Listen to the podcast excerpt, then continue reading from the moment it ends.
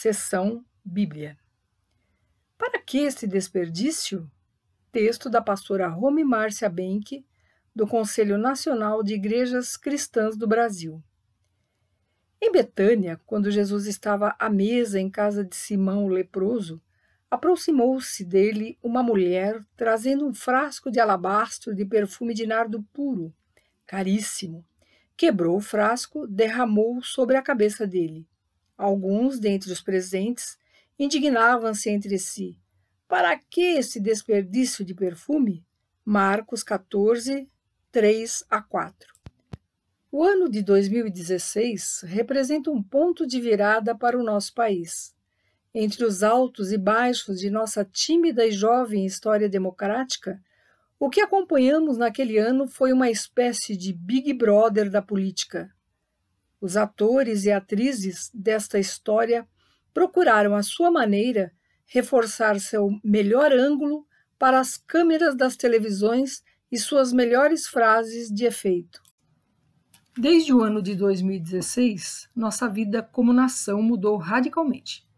Não se pode falar de nenhuma experiência recente desconsiderando o que aconteceu naquele ano. E isso vale para as eleições para a presidência da República e governadores e governadoras. Não é preciso relatar o quanto aquele processo foi permeado de surrealismo e pelo absurdo. Se havíamos pensado que na fatídica tarde do domingo em que o Congresso optou pelo impedimento da presidente Dilma, o show de horrores havia acabado, as eleições de 2018 nos mostraram que não. A novela do absurdo seguiria, tornando o Brasil motivo de chacota internacional. As consequências deste espetáculo de mau gosto estão sendo enfrentadas agora.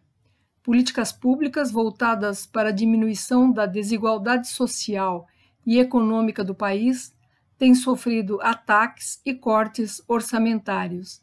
Da mesma forma, as políticas de direitos humanos gradativamente foram sendo orientadas para ações conservadoras, que não consideram a ampla diversidade cultural, étnica, religiosa, racial do país.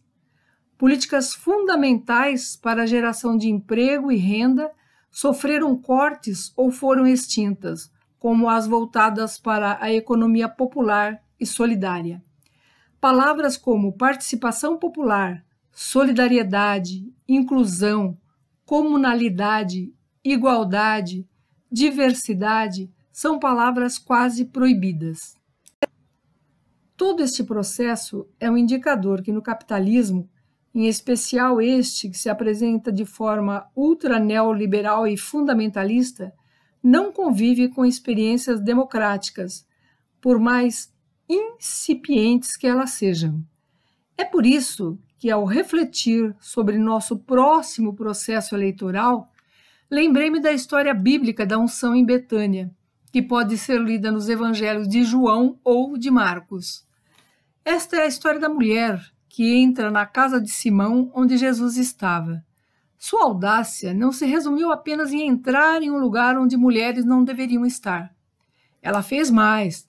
Derramou um frasco de nardo sobre a cabeça de Jesus. E imediatamente os homens da sala criticaram esta mulher, sem nome, sem voz, mas extremamente política e corajosa. Para os homens, o que ela estava fazendo era um grande desperdício. Se o perfume fosse vendido, o dinheiro poderia, segundo eles, ser destinado aos pobres. No entanto, Jesus respondeu dizendo: Deixai-a, por que a aborreceis? Ela praticou uma boa ação para comigo. Na verdade, sempre tereis os pobres convosco, e quando quiserdes, podeis fazer-lhes o bem. Mas a mim nem sempre tereis. Ela fez o que podia antecipou-se a ungir meu corpo para a sepultura. Marcos 14, 6 a 8. Para aqueles homens, Jesus não merecia o perfume.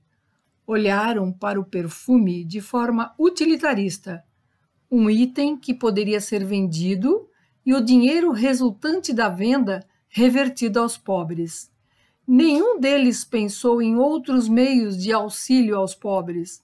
Queriam apenas mostrar para Jesus sua capacidade de otimizar o uso das coisas.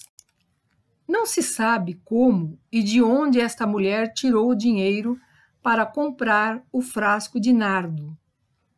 Ela pode ter reunido todas as suas economias. No entanto, apesar disso, ela fez a escolha de ir até Jesus e ungí-lo. O gesto da unção é o reconhecimento e aceitação de um novo projeto de sociedade e de reorganização dos poderes políticos e econômicos.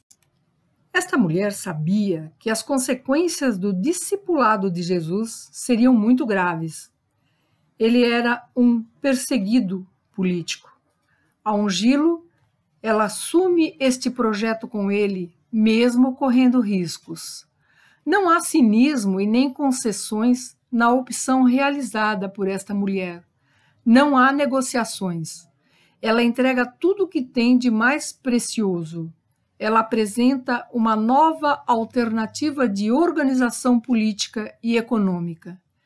Nesta alternativa, os recursos precisam servir para fortalecer projetos de inclusão, novas formas de organização do poder, com participação e protagonismo das pessoas historicamente excluídas.